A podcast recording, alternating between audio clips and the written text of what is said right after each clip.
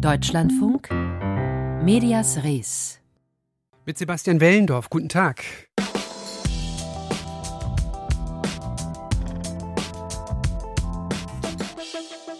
Die in Polen explodierte Rakete stammt wohl aus der Ukraine und war ein Flugabwehrgeschoss. Das ist der Informations-, das ist der Nachrichtenstand jetzt um 15.35 Uhr, knapp 20 Stunden nach dem Vorfall. Aber gestern Abend, da klang das teilweise noch anders und zwar auch medial. Wir sprechen heute über die Sprache der Nachrichten bezüglich dieses Vorfalls. Und unser Kolumnist hinterfragt die Garderobe des russischen Außenministers. Nein, nicht die Batiktracht auf Bali, sondern die Shirt- und Shorts-Bilder auf der Veranda. Gibt es da einen Bezug zu den oben ohne Bildern von Putin zu Pferde in Sachen Legernis und Machtdemonstration? Klären wir auch gleich. Die Nachricht des Abends, russische Raketen schlagen ein auf polnischem Staatsgebiet, zwei Tote. Ja, das war Fritz Frey, Moderator des Magazins Report Mainz gestern. Es ist immer noch nicht bekannt, was ganz genau passiert ist. Russische Raketen waren es, stand jetzt wohl eher nicht. Auch die gestrige Bildzeile die russische Armee hat Polen bombardiert, zielt anscheinend an der Wahrheit vorbei und an den journalistischen Grundsätzen, was Verantwortung und Panikmache betreffen. Es geht immer um Sprache in den Medien. Es geht immer darum, einerseits die Fakten genau zu benennen, das zu sagen, was ist, auch zu sagen, wenn es noch keine verlässliche Fakten gibt. Aber es geht auch darum, mit Sprache die Öffentlichkeit nicht zu verunsichern oder eine Lage medial zu eskalieren. Wir nehmen Sie jetzt mit in die Deutschlandfunk Nachrichtenwerkstatt und schauen, wie hier dieser was sage ich jetzt, Angriff, Zwischenfall, Unfall, also wie dieses Ereignis in Polen sprachlich verhandelt wurde und wird. Ich habe darüber mit dem Chef der Nachrichtenredaktion Marco Bertolaso gesprochen und ihn zunächst gefragt, wie die Redaktion gestern zum ersten Mal über die Causa Polen berichtet hat. Also wir haben ab 19.45 Uhr Eilmeldungen bekommen, sogar Blitzmeldungen. Das kann man dem Publikum vielleicht erklären. Das ist sozusagen die verschärfte Form des wichtig, des ganz, ganz, ganz, ganz wichtig, rausgeschickt von den Nachrichtenagenturen. Und das ging dann eben um Viertel vor acht unserer Zeit damit los dass die Associated Press meinte erfahren zu haben, dass es tatsächlich äh, russische Raketen waren und die seien in Polen niedergegangen. Also, also da fiel schon der Begriff ja, russische Raketen. Ich kann ja sagen, Russian missiles crossed into NATO member Poland, killing two. Ne? Das okay. ist also die ganze Geschichte. Wer mhm. hat's getan? Was war es? Und was sind die Folgen? Zwei Tote im verbündeten Land. Das war unter Berufung auf amerikanische Sicherheitsquellen. Aber wenn sowas von einer Weltagentur kommt, dann, dann passiert einiges, dann geht auf der ganzen Welt eine Maschinerie in Bewegung. Haben Sie diese Meldung dann übernommen, beziehungsweise inwiefern haben Sie die Meldung dann auch, was die Sprache betrifft, übernommen? Also wir haben das so nicht gemacht. Ähm, zunächst mal, weil es nur eine Quelle war und äh, das sind jetzt so handwerkliche Momente. Und weil wir einfach auch aus Erfahrung wissen, wie viel Unschärfe in diesen ersten Momenten drin liegt. Und Sie haben äh, und andere ja auch die Tragweite schon hervorgehoben. Im Laufe der Geschichte sind so oder so ähnlich äh, Kriege äh, begonnen worden, mhm. ohne dass sie vielleicht hätten beginnen müssen. Und auch als ein Informationsmedium oder gerade als Informationsmedium muss man erstmal klären, was wirklich Sache ist, bevor man sich definitiv dazu äußert. Das Problem ist nur, äh, sich einfach gar nicht dazu zu äußern, das geht im 21. Jahrhundert auch nicht mehr. Und wie hat der Deutschlandfunk dann berichtet in den Nachrichten? Also ich selbst war nicht im Dienst. Ich habe äh, mich dann auch ein paar Mal mit Ihnen unterhalten. Was Sie nicht gemacht haben, ist eine Einmeldung rauszuschicken, einfach weil das Geschehen nicht vernünftig und, wie soll ich das sagen, verantwortlich in der kurzen Form einer Einmeldung abzubilden war. Und obwohl ich als Nachrichtenchef eigentlich natürlich ein Interesse daran haben muss, dass wir auch in diesem Segment des Markts äh, Breaking News vertreten sind, war ich sehr dankbar, dass meine Kolleginnen und Kollegen das nicht getan haben, mhm. weil das in diesem gestrigen Fall nur hätte schiefgehen können. Also, auch der Deutschlandfunk hat sich geäußert. Ähm, ich hänge mich nochmal an den Begriff russische Raketen fest. Der ist mittlerweile ersetzt worden durch diverse andere Formulierungen. Heute habe ich von Raketenangriff, dann habe ich Flugabwehrraketen, was ja schon was ganz anderes ist, bis hin zu Raketenabsturz äh, alles gelesen. Wie hat sich das in der Deutschlandfunk Nachrichtenredaktion sprachlich entwickelt in den letzten Stunden? Was wir getan haben, war einfach nach und nach die verschiedenen Elemente, die wenigen, die wir haben, über die anscheinend Gewissheit zu herrschen scheint, zu nennen und die Unschärfen und die Möglichkeiten auch zu nennen, ohne dass wir uns selber sozusagen zum Richteramt aufschwingen und sagen, so wird es gewesen sein. Das sollte man ja eigentlich immer machen. Das betrifft den Journalismus und auch was die Sprache äh, betrifft, mhm. eigentlich unabhängig davon, um welches Ereignis es sich handelt. Nun ist jetzt aber aus meiner Sicht zumindest äh, gefühlt eine Dimension erreicht, die sehr viel Sensibilität erfordert. Also solche Begriffe wie Artikel 5, Bündnisfall bzw. Beistandspflicht, äh, die schüren ja insbesondere große Ängste. Macht das einen Unterschied, was die Berichterstattung betrifft? Also es erhöht natürlich nochmal die Verantwortung, die wir und andere Medien haben, wenn sie mit den Ängsten meinen, dass natürlich auch Journalistinnen und Journalisten, die da am Ticker sitzen, emotional berührt sind mhm. und was das für die Arbeit bedeutet. Das versuchen wir natürlich auch immer wieder anzugehen. Aber ich würde mal sagen, ähm, die die, die Ängste einer Gesellschaft oder die Möglichkeit, äh, damit durch falsche Berichterstattungen äh, Krisen zu verschärfen, die haben wir nicht erst seit gestern Abend. Das ist etwas, was ja zu unserer Berufsausbildung und dann auch zu der Berufserfahrung gehört. Was nur in den vergangenen Jahren halt verschärfend dazugekommen ist, ist, dass wir über die Vielzahl der digitalen Medien natürlich auch ein, eine Vielzahl von Stimmen haben und da muss man auch als Journalistin oder als Journalist ähm, kühlen Kopf behalten. Davon mal abgesehen waren es aber auch seriöse Politikerinnen und Politiker aus NATO-Staaten, die das eine oder das andere gesagt haben. Und da waren eben auch einige dabei, äh, wo man jetzt äh, mit 18 Stunden Entfernung sagen würden, das waren Kurzschlüsse. Und da sind die Journalistinnen und Journalisten besonders gefordert, nicht zu bevormunden, sondern eben selber ganz ruhig zu bleiben und nicht zu übereilten Folgerungen einfach zu kommen und die dann weiterzugeben. Marco Bertolaso aus der Deutschlandfunk Nachrichtenredaktion.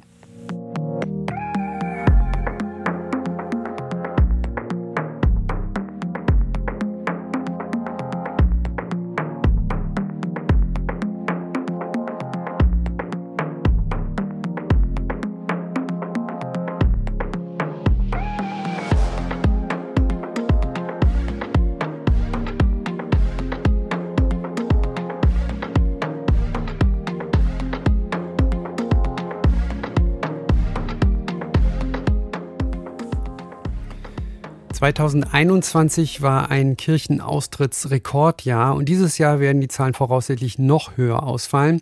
Das hat natürlich insgesamt etwas hm, mit den Skandalen zu tun, die in den letzten Jahren ans Licht gekommen sind und die von Kirchenseiten, das ist der Vorwurf, nach wie vor nicht oder nicht angemessen aufgearbeitet worden sind. Die Rolle des Kölner Erzbischofs Kardinal Rainer Wölki ist hier zentral und deswegen auch medial immer wieder Gegenstand der Berichterstattung. Aber das versucht Wölki zu verhindern. Aktuell klagt er gegen den Springer Verlag und in dieser Sache stand heute vor dem Landgericht Köln die mündliche Verhandlung an. Felicitas Böselager war da. Frau Böselager, worum genau ging es bzw. geht es in dem Prozess zwischen Wölki und der Bild? Ja, es geht um eine Berichterstattung der Bild. Kardinal Wölki wirft dem Bildreporter vor, falsch berichtet zu haben. Konkret geht es um die Frage, was Wölki über die Missbrauchsvorwürfe gegen einen Düsseldorfer Pfarrer wusste. Wölki hat diesen Pfarrer im Jahr 2017 zum Stadtdechanten befördert und die Bild hatte berichtet, dass er damals bereits von diesen Missbrauchsvorwürfen wusste. Pfarrer D., dem wird vorgeworfen, sexuellen Kontakt zu einem jugendlichen Prostituierten gehabt zu haben und in der Personalakte dieses Pfarrers gibt es ein Schreiben der Polizei an das Erzbistum. Und hier empfiehlt die Polizei dem Erzbistum, dass dieser Pfarrer keinen Kontakt zu Kindern oder Jugendlichen haben soll. Und in einem anderen Dokument, dem sogenannten Hese-Protokoll, ist noch von einem anderen Missbrauchsvorwurf die Rede. Wölki hat eidesstattlich versichert, dass er die Inhalte dieser Personalakte von D. bei seiner Beförderung 2017 nicht kannte.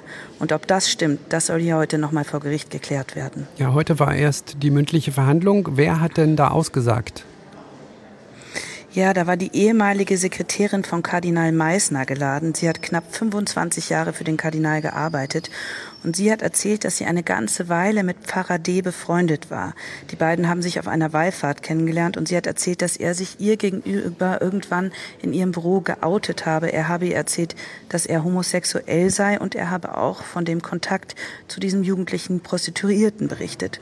Und sie hat berichtet, dass dieser Pfarrer Menschen an sich gebunden und mit Telefonterror belästigt habe und dass er sie dass sie deshalb extra zum Teil mit auf Wallfahrten mitgefahren sei, um ihn ermahnen zu können, wenn er, so hat sie sich ausgedrückt, anzüglich mit den Messdienern wurde. Sie hat beispielsweise von gemeinsamen Saunabesuchen des Pfarrers mit Messdienern berichtet oder dass der Pfarrer mit Messdienern in Rom anzügliche Unterwäsche gekauft habe.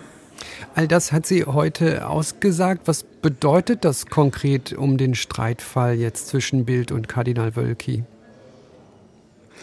Ja, sie hat erzählt, dass sie Wölki am Telefon eines Tages von diesem Fall berichtet hat. Wölki hat sie wohl angerufen und um ein vertrauensvolles Gespräch gebeten und sie hat ihm von diesen Saunabesuchen, von der Unterwäsche und auch von den Prostituierten berichtet und zwar in den Jahren zwischen 2009 und 2017 das, äh, und 2012, als Wölki noch Weihbischof im Erzbistum Köln war. Das bedeutet, laut ihrer Aussage wusste Wölki schon 2017 äh, von diesen Vorwürfen, als er D. Äh, befördert hat, wenn auch nicht aus den Akten. Also sie hat gesagt, dass sie diese Akten, die eigentlich Stand des Prozesses heute sind, nicht kannte, aber die Vorwürfe kannte sie aus erster Hand, so sagt sie es, von D. selbst und das hat sie Wölki berichtet.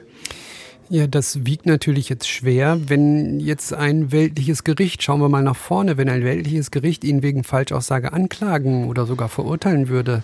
Aus Ihrer Sicht, was würde das bedeuten für ihn und vor, allem für das Erzbistum Köln? Ja, das würde für viele Menschen im Erzbistum bedeuten, dass sie die Hoffnung haben, dass äh, ein Konstrukt der Vertuschung aufbrechen könnte, von dem viele hier berichten. Die Dame heute hat erzählt, äh, dass sie eigentlich nicht aussagen, also dass sie überlegt hatte, nicht auszusagen, kurz gezögert hat, aber dass sie dann ähm, sich doch entschieden hat, weil das Lügen ein Ende haben muss. Und Sie haben es in der Anmoderation schon ausgesprochen, angesprochen. Das würde wahrscheinlich auch bedeuten, dass die Austrittswelle hier in Köln noch größer würde. Der Kölner Erzbischof Kardinal Rainer Wölki klagt vor dem Landgericht Köln gegen den Springer Verlag und über die mündliche Verhandlung habe ich mit Felicitas Böselager gesprochen. Ja, was ist noch passiert gestern? Ein Ex-Präsident hat erklärt, dass er wieder Präsident werden möchte und diese Ankündigung hat er mit einem Blumenstrauß von Falschbehauptungen garniert. Die New York Times hat sich übrigens die Mühe gemacht, seine Rede einem Fact-Checking zu unterziehen. Ergebnis, naja, können Sie sich schon denken. Und dann war da noch die Garderobe der G20-Teilnehmer und Teilnehmerinnen, auf die der indonesische Präsident bestanden hatte. Traditionelles Bali-Batik-Hemd, das der russische Außenminister so bequem fand, dass er es noch anhatte, als er schon wieder auf dem Heimweg war. Aber Stichwort Garderobe, noch viel mehr Aufsehen hat eine Fotoserie von Lavrov erzeugt, auf der er in Shorts, Shirt und mit diversen Apple-Produkten zu sehen ist. Möglicherweise ein nicht ganz beabsichtigter Schnappschuss des mehr oder weniger privaten Lavrov. Oder unser Kolumnist hat über die Botschaft dieser Bilder nachgedacht. Medias Res. Arno Orzesek.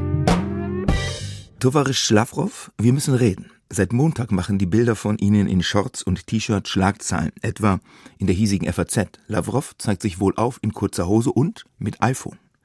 Die vordergründige Botschaft, von wegen Krankenhausuntersuchung das Herz, ich bin sowas von fit, die kommt bestens rüber. Sie sehen tatsächlich wohlauf aus auf den Bildern, sogar ein bisschen cool, quasi wie die russische Antwort auf dieses ukrainische T-Shirt-Model Zelensky, nur halt ehrbare Seniorenliga. Aber was wunderbar am Hobbyfußballer wie ihn. Natürlich machen sie in kurzen Buchsen und T-Shirt genauso Bella Figura wie im Galaanzug. Doch jetzt mal unter uns. Hätten sie ihren Oberkörper nicht ganz frei machen können? Oder so ähnlich wie Gott sie schuf, in das Meer im Bildhintergrund springen? In der körperpolitischen Königsklasse ist ja nackte Haut ziemlich angesagt. Sie sind alt genug, Tovarisch, um sich dunkel zu erinnern. Als der Medienprofi Mao Zedong damals 1961 im Yangtze baden ging, avancierten die Fotos zack zu welthistorischen Ikonen. Nicht alle dachten, aber alle sollten denken, wow, der überragende Führer sagt immer, er hätte den Geist eines Tigers und schwimmt in der Tat tierisch gut. Allerdings guckte nur der Kopf des Tigers aus dem Wasser.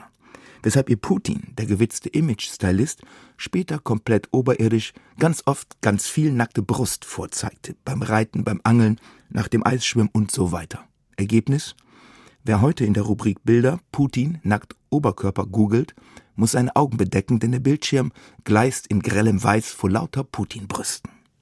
Womöglich haben sie also eine Chance vertan, Sergei, aber sei's drum. Kommen wir auf das iPhone, die Apple Watch an ihrem Handgelenk und darauf zu sprechen, dass der Name des US-Künstlers Basquiat ihr T-Shirt ziert? Propaganda geht nach hinten los. Dieses Foto entlarvt Lügen Lavrov, höhnte die Bildzeitung, ein hiesiges Großdruckprodukt, von dem wir uns distanzieren, aber trotzdem wissen wollen, sind sie privat heimlich still und leise verwestlicht, so dass sie allen Ernstes eine billige Plastikuhr einem stolzen russischen Poljot Berkut Chronographen vorziehen und das iPhone so offen herzeigen, dass die Chinesen mit Sicherheit toben, weil die da ein Huawei-Handy liegen sehen wollen? Wir sind mit unseren Überlegungen nicht allein, Sergei. Im Netz fragt sich der Teilnehmer Sami Niginegi, warum hat er kein Ruski-Phone, keine Ruskaya Watch und kein Ruskani-T-Shirt? Das Shirt ist ein besonders starkes Stück. Hey, Basquiat, ein Drogenkonsument vor dem Herrn und tot mit 27, war schwarz, queer und antikolonialistisch. Offenbar wollen sie sich nicht nur dem Kapitalismus anbiedern, Sergei, sondern auch den Wokies, Black Lives Matter, LGBTQ und so weiter. Und diese Randschmeiße entlarvt den wahren Zweck des Videos, Tovarisch. Geben Sie es zu. Sie haben die Nase voll von Russland. Sie planen die Flucht. Sie wollen irgendwo hier bei uns um politisches Asyl bitten. Na, dann machen Sie mal rüber. Wir spendieren Ihnen gern eine Fahrkarte, und zwar bis nach Den Haag. Da gibt es eine dufte Einrichtung für Typen wie Sie. Nennt sich Internationaler Strafgerichtshof.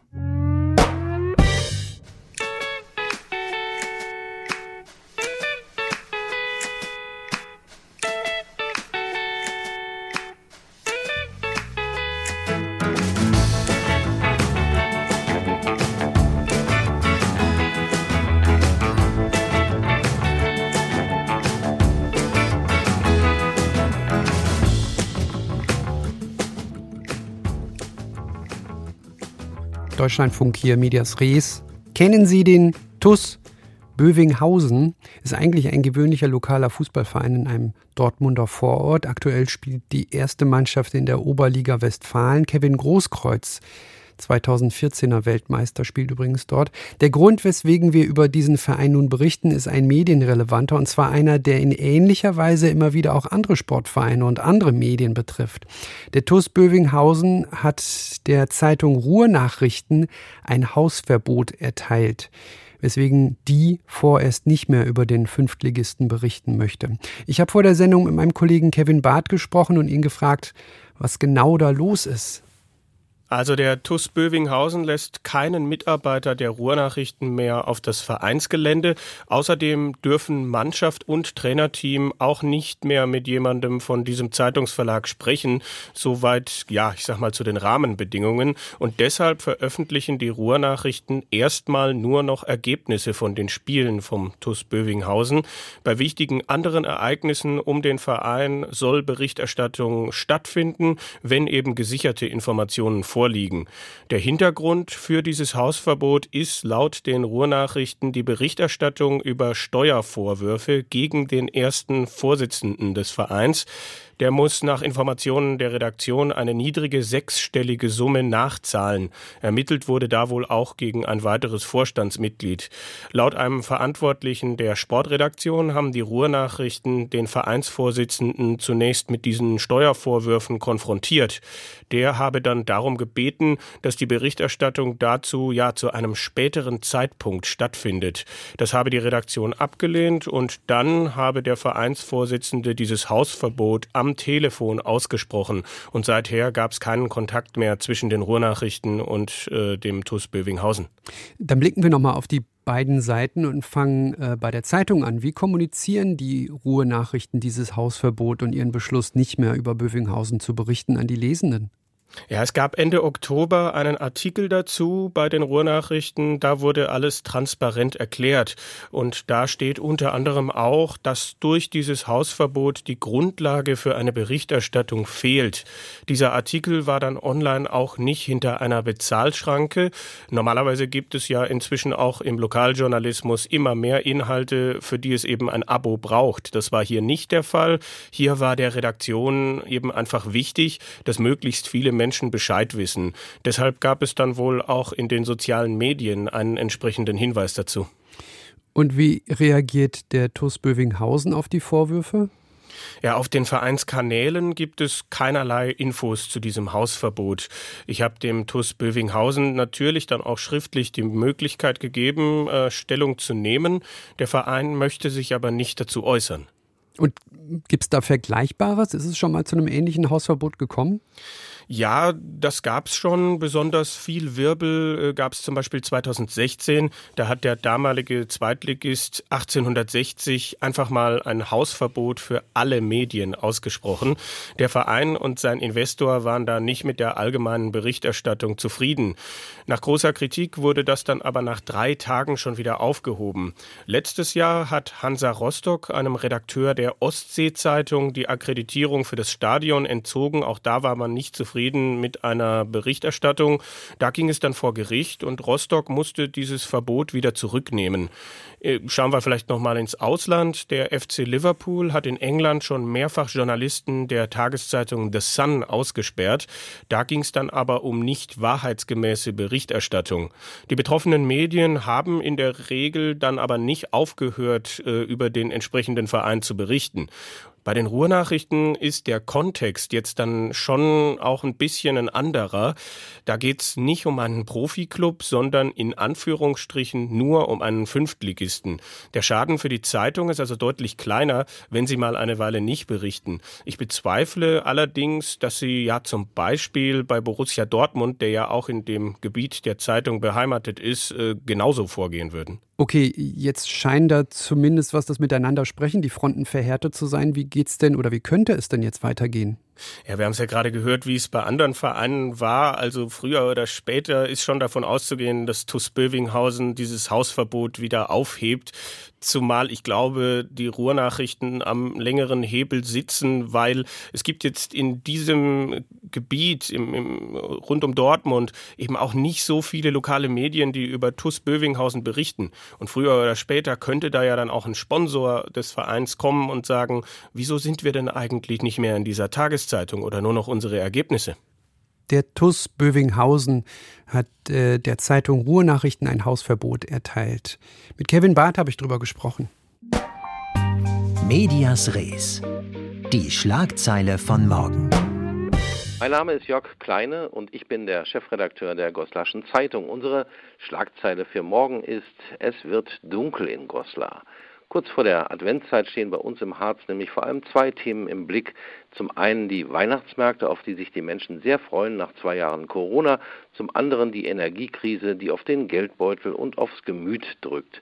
Der Goslarer Weihnachtsmarkt, einer der schönsten in Deutschland, ist im Aufbau und soll uns mit Lichterglanz erfreuen. Zugleich hat die Stadt entschieden, die Beleuchtung nachts einfach abzuschalten, um Strom zu sparen. Hier folgt gleich eine der schönsten Literatursendungen in der deutschen Radiolandschaft, äh, Büchermarkt im Anschluss. Unter anderem steht Der betrunkene Berg, der neue Roman von Heinrich Steinfest auf dem Programm, auf dem Rezensionsprogramm. Medias Res dann natürlich wie immer morgen wieder 15.35 beziehungsweise jederzeit im Netz als Podcast deutschlandfunk.de und dann geht es weiter zu Medias Res. Übrigens auch in der DLF Audiothek. Machen Sie es gut.